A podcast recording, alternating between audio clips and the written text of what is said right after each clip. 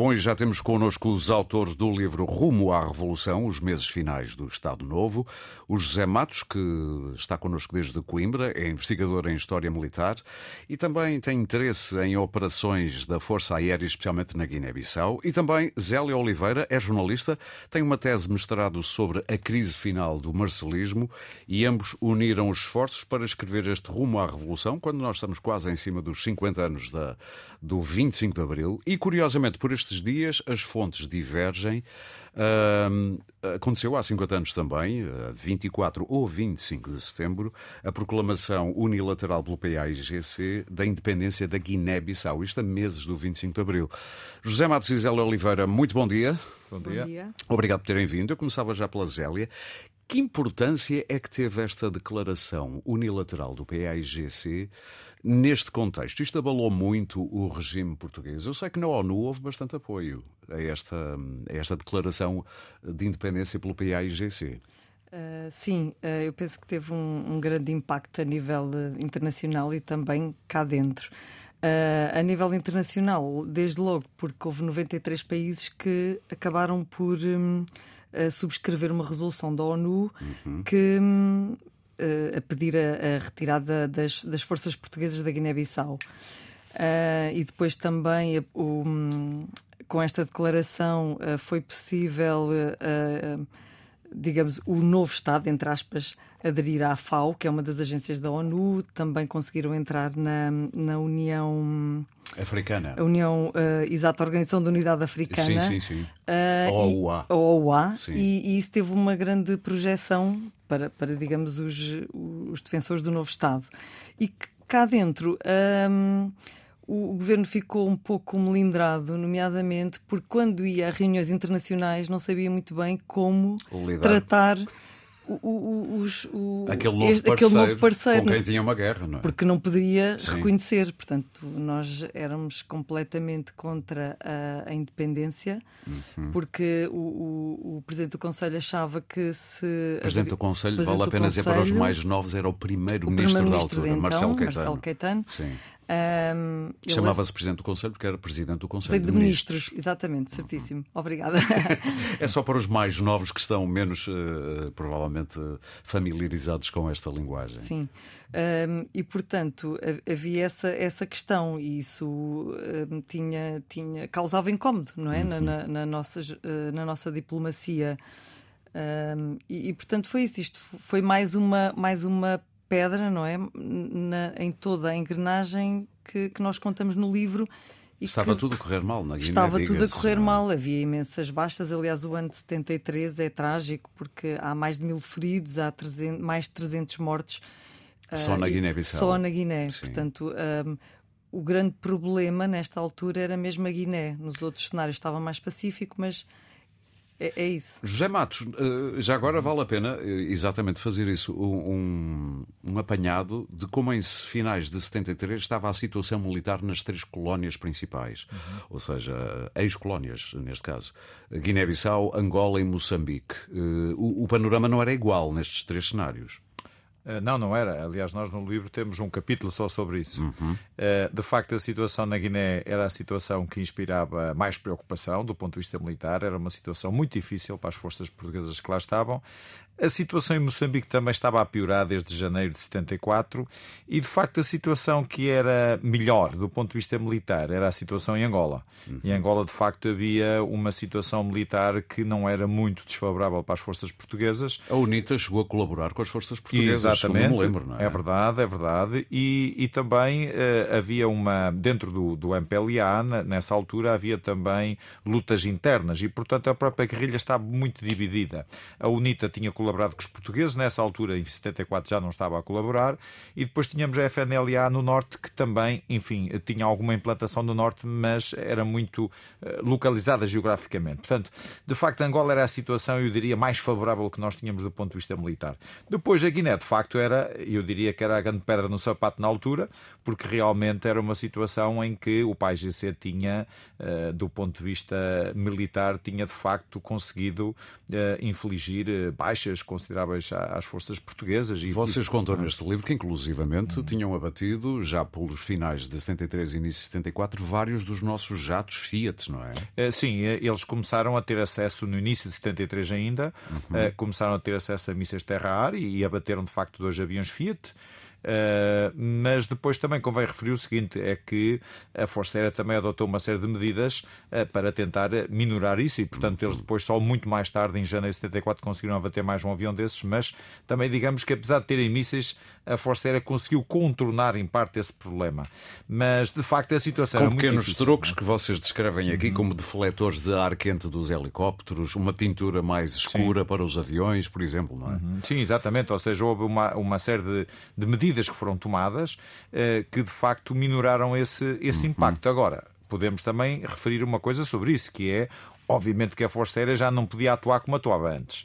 E isso para as forças portuguesas terrestres que estavam na, na Guiné foi também um fator muito negativo e que desmoralizou as tropas, porque uh, antes dessa situação, uh, quando, por exemplo, havia uh, feridos, havia, enfim, uma situação qualquer desse género, facilmente os helicópteros chegavam lá e evacuavam os feridos. Os aviões levavam para os quartéis mais remotos, levavam mantimentos, levavam as cartas, enfim, levavam essas coisas e todas. E com os mísseis a coisa começou E com os mísseis as coisas mudou, claro. exatamente. Portanto, começou a aparecer uma percepção percepção nas tropas que estavam na Guiné eh, de que eh, estaríamos perto de uma derrota iminente.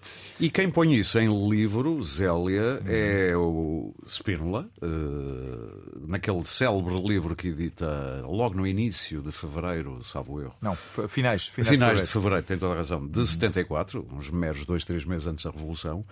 Um, que, que põe a público este, este drama que se vive na Guiné e, um, e uma discrepância entre a política seguida pelo, pelos políticos que queriam ficar ali uh, eternamente. eternamente e não ceder a nenhum tipo de negociação, entrar em nenhum tipo de processo de, pelo menos, de conversações com os movimentos ou com o movimento uh, de independência. E, por um lado, o, o, os soldados e a tropa em geral, e isto é quase transversal, diria, não é? De alto a baixo. As cúpulas, pelo menos, demonstraram que esse não deveria ser o caminho. E é aí que se dá a fratura que leva ao 25 de Abril. Não estou a ler mal. Não, não, claro que não. Uh, é, também podemos só recordar que uh, o general Spínola tinha sido o comandante das tropas na Guiné uhum. e, e, ele, uh, o tempo que ele está lá, ele apercebe-se que não é possível ganharmos a guerra ali. E ele, atempadamente, escreve ao Presidente do Conselho de Ministros, ao Marcelo Caetano, a dizer isto não é possível vencer. Uhum. Uh, e então, e, e, e, e, é aí que ele, como, como o Marcelo Caetano diz-lhe, não, nós já saímos com uma derrota militar ou não vamos abrir mão, porque isto depois é o efeito dominó, ou seja, se cairmos numa das colónias, vamos cair em todas. Sim. Um, e isso implicava também cair o próprio regime, não é? Portanto, uh, eu acho que é por isso que se mantém-se a intransigência. Um, e então o, o, o general Spínola rompe completamente uh, e, e vem-se embora. Diz que vem de férias, mas vem embora e nunca mais volta à, à Guiné. E, e, é então que ele um, já tinha pensado em escrever o livro, mas vai, vai mesmo escrever. E até Que é um ato de rebeldia. Uh... De alguém que está dentro do sistema. Exato. E Portanto... absolutamente, como se diz agora, in your face. É assim, com o apoio do seu chefe, o general Costa, Costa Gomes. Gomes sim, é? que viabiliza. Sim, a edição uh, do livro. É? Sim, uh, portanto, o livro acaba por sair. E é, é, mais uma das, destas contradições que nós tentamos explorar no livro, porque uh, digamos, é uma implosão, não é? Uhum. Era como Aurélio dizia: uh, está toda a gente contra, mas depois uh, o, o, o, governo está a favor de, da guerra. Era o governo sim, e o Presidente sim, da República, sim, as forças mais conservadoras. Eles digamos. são demitidos, os dois, logo a seguir, salvo erro, o Costa Gomes sim, sim, e, sim, sim. e, o é, Poucos é? dias depois, naquela cerimónia da Brigada do Reumato, digamos que é uma invenção e, e eles faltam essa, essa, essa convocatória para dizer, lá está mais uma vez, que o regime está seguro, de que pode contar com as suas forças armadas. Portanto, isto é, é quase um teatro, não é? Sim, é um jogo. É, de... é um jogo. E, e eles fal, faltam a essa, essa cerimónia e são demitidos. Uh, José Matos, é muito curioso também, ou muito curiosa, a movimentação diplomática na ânsia, por um lado, também de obter vantagens, mas não só, especialmente armas, nos últimos meses de 73 e início de 74. É, é uma demanda inglória para as autoridades políticas portuguesas na altura. Eh, sim, Portugal na altura estava, no, contexto internacional, eh, estava bastante isolado, embora tivesse alguns aliados que vendiam armas, o caso da França, enfim, da Espanha. Fomos também comprar armas de Israel, por exemplo, mas de facto, da parte das grandes potências, nomeadamente os Estados Unidos e Inglaterra, esses mercados estavam vedados. Deixe-me interrompê-lo para lhe dizer uma coisa. Eu acho muito interessante, eh, ao ler o vosso livro, eu não tinha noção exatamente dos pormenores. Uhum. É muito curiosa hum, a tentativa da diplomacia portuguesa portuguesa de usar a base das lajes como moeda uhum. de troca, depois acobardam-se porque percebem que os americanos vão usá-la até para ajudar Israel, uh, com o nosso consentimento ou não, e nós não tínhamos maneira de os impedir. E depois é curioso que a diplomacia usa um argumento que eu achei interessante, que é este: nós estamos a ser vossos aliados em África a lutar contra as investidas uh, da União Soviética comunista. Portanto, estamos a fazer a vossa luta. Eu diria que este é um grande argumento para pôr os Estados Unidos do nosso lado, mas foi infrutífero. Foi, porque os Estados Unidos também percebeu muito bem porque é que Portugal estava a usar esse argumento. Ou seja, como nós dizemos em linguagem correta, estava a tentar dar a volta ao texto, não é? E eles andam nisto há tanto tempo como nós. É? Exatamente, é? exatamente. Agora, é, é, Aurélio, já agora há um episódio caricato nessa parte do livro que é os mísseis que nós tantos queríamos ah, sim, acabaram sim. por vir. Só que vieram por portas travessas. Tarde, e tarde demais, e não é? tarde demais, exatamente. Isso levava-nos longe, levava-nos à guerra do Yom Kippur, porque eles eram para Israel, a gente foi lá com um acordo sim, qualquer eles depois, arranjado. Eles depois forneceram, aí de facto, Henrique Kissinger, que ainda é vivo, conseguiu pressionar eh, eh, conseguiu pressionar, não é? Conseguiu pressionar, conseguiu eh, nos bastidores, de forma uhum. encoberta, não é? Realmente conseguiu satisfazer pelo menos uma parte eh, dos pedidos portugueses, que eram esses famosos mísseis para nos defender contra possíveis ataques aéreos. Só que em 25 de Abril eles ainda estavam na Alemanha. Estavam, é? estavam, estavam para vir. Portugal. Exatamente, recebemos a mensagem de que eles estariam para vir, mas depois já não vieram. Exatamente. Uh, e, uh, o vosso livro não deixa também de sublinhar uma coisa interessante. Isto é uma pergunta para os dois que é se não houvesse, nós já sabíamos disto, mas pronto, se não houvesse este descontentamento ao nível dos oficiais milicianos versus oficiais de carreira da Academia Militar, é a vossa convicção que o 25 de Abril teria ou não acontecido? Do que vocês estudaram, vocês andaram a, desculpem a palavra, fuçangar por todo o lado. Foi. a Torre do Tombo aos Estados Unidos, a entrevistas pessoais, a jornais, enfim. Nós somos furões, ó Aurélio. Sim, sim, deu para perceber, deu para perceber. Este livro é horrível porque se cola e a gente não consegue parar de lê-lo. Lê é horrível também, no bom também. sentido. Também claro. tem que ser um leitor interessado. O meu caro Aurélio tem que ser um leitor interessado. sim, acredito. Mas o que é que vocês, qual é a vossa sensação? Eu, eu, posso já adiantar alguma Sim. coisa sobre isso. Eh, esse facto que foi agora tocado é importante. Ou seja, se não existisse essa insatisfação, obviamente que os militares não se iam mobilizar eh, para fazer, digamos, a revolução.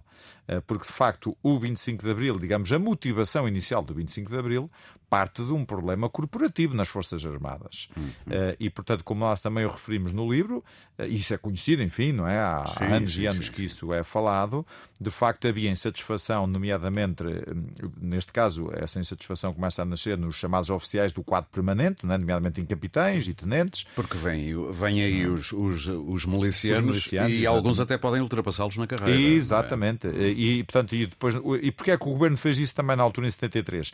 Porque o governo estava com falta de oficiais para a guerra em África. Sim. E, portanto, tentou ali arranjar uma solução de recurso. Só que isso, de facto, correu mal. Agora, o que é curioso... Ainda nós... tentaram emendar a mão, mas Sim, tentaram. É? Aliás, os famosos decretos são revogados no final de 73 Sim. e até uh, o governo, na altura, já em finais de 73, uh, proporcionou aos militares uh, aumentos salariais substanciais na altura. E, portanto, tentou, digamos que, abafar essa questão. Como faziam Mas... os imperadores romanos sempre que ascendiam à guarda pretoriana para terem a sua. Mas, de facto, não, não, conseguiram. Sim, Ou seja, sim, sim. apesar dos aumentos salariais, apesar dos, dos famosos decretos que, tinham, que estavam na base da contestação terem sido revogados, a verdade é que o movimento continuou e, a partir de 74, ganha, obviamente, uma motivação política muito forte. E, portanto, a ideia passa a ser, de facto, derrubar o regime, até porque, Aurélia, há uma outra questão fundamental, que é a questão da guerra, não é? Portanto, eh, os militares uma estavam cansados da guerra. Perdida, não é? Não é? Ainda Exatamente. E depois não viam luz ao fundo do túnel, não é? Vamos imaginar que nós éramos oficiais na altura do quadro permanente. Sim. Eh, e, de facto, olhávamos para a situação, já tínhamos feito duas ou três comissões em África e olhávamos para, para a situação e não víamos, de facto, luz ao fundo do túnel. E isso começa a ser, de facto, um fator claro. também uh, que desmotiva e que, no fundo, leva a que muitos militares pensem só podemos resolver isto se mandarmos o governo abaixo. E, portanto, Sim, começa a ser essa motivação. E o governo Zélia não estava com vontade nenhuma de mudar de política, ou seja, era guerra até ao fim, uh, preferia uma derrota, como disse há pouco, Sim. honrosa, seja lá o que isso for. Vale a pena lembrar que no, na memória destes, não destes, mas da, na memória coletiva, estava o desaire na Índia, no início dos anos 60, que Sim. também foi traumático para o exército português, não é? Eu penso que isso, aliás, foi sempre até um argumento utilizado pelo general Spínola eh, e, e, e pelos militares que não queriam uh, que lhes acontecesse o mesmo que aconteceu na Índia. Portanto, Goa da mão e Dio. Exato, sim, sim, sim, exatamente. Uh, portanto, isso foi, isso foi muito importante. Uh, para, para a força do, dos próprios militares, porque, na verdade, eles, é como já disse o José Matos, havia uma grande insatisfação. A insatisfação era, era total, penso, dos militares que sofriam, não é? E, e das suas famílias e de, e tudo. Portanto, havia um, um grande... Eu tenho idade suficiente para me lembrar daqueles filmes que passavam por alturas do Natal, em que às uhum. vezes apareciam mensagens de soldados que já não estavam vivos, não é? É verdade. Exatamente. E isto imagino Portanto, que era para as famílias, sim. Era, uh, eu, eu penso que era, era uma situação insustentável, mas dizermos o que é que aconteceria se não fossem os militares seria, é, é, difícil. É difícil, claro. E eu penso que eles eh, são, são fundamentais, porque eles são quem está à frente a viver e, e, e como já falámos, esta situação na Guiné dá-lhes força para eles. E aliás, eu acho que é isto tudo, o movimento surge lá mesmo na, na, na, Guiné, a partir da situação da Guiné. Sim. Uh, e, portanto, um, eu acho que um, se não fosse o golpe militar seria difícil. Uma última palavrinha rápida para já estamos a, a, em cima do, do, final do nosso tempo, do tempo disponível para esta entrevista, mas uma palavrinha rápida para esta pergunta. Marcelo Caetano percebeu perfeitamente, e vocês têm aqui a última conversa em família, um programa que ele tinha ao domingo à noite na RTP, uh, ah, percebeu perfeitamente o que o esperava ou não? Eu por aquilo que eu uh, li e por. Uh, Ele sabia que vinha aí uma revolução, sim, até porque tinha havido o levantamento das caldas pouco sim. tempo antes, não é? Eu, eu, penso que ele saberia, não saberia era quando. Hum, hum. Ou. Talvez não, nunca, nunca saberemos muito bem. Nós fizemos algumas perguntas ao filho dele que estava também sim. bastante junto com ele e ele disse sim nós nós saberíamos que alguma coisa estava para vir mas não saberíamos exatamente quando é o quando aí é a dúvida mas ele tinha sim. esse pressentimento, Aurélio, ele de facto tinha esse pressentimento, e depois, como foi já referido, a partir do golpe das calças dos 16 de março, claramente eh, surge uhum. a impressão, não é, cada vez mais presente, de que alguma coisa vai acontecer, porque o 16 de março é uma situação muito grave na altura, de Sim. facto é uma unidade militar que se revolta, não é, e que, e que, tenta marchar sobre Lisboa, não é? E que serviu também para o Hotel Sarava de Carvalho aprender umas coisas, é, é? Mas o hotel teve sorte que não foi apanhado nessa noite. Pois não, não. se tivesse sido apanhado já não ia planear nada. Sim, exatamente. Mas, mas tirou umas notas de tirou, como tirou, o, para ele foi importante, foi. De foi, como, de foi. como percebeu que não havia um plano do regime para, para travar uma eventual intentona. Ele, de é? facto, é um homem uh, excepcional na altura, porque ele é o mentor do plano de operações claro. uh, e o 16 de março para ele serviu como uma experiência de observação. Embora ele, uh, ele nessa noite não foi apanhado pela PID, nomeadamente, por sorte. Por sorte. Porque, porque se tivesse sido apanhado, a coisa teria sido diferente. José Matos e Zé Oliveira, muito obrigado por terem vindo ao Destacável falar-nos deste rumo à Revolução, os meses finais do Estado Novo. Eu lembro, estamos a 50 anos, praticamente o 25 de Abril, e por estes dias também se assinalam os 50 anos da Declaração Unilateral de Independência da Guiné-Bissau pelo PAIGC.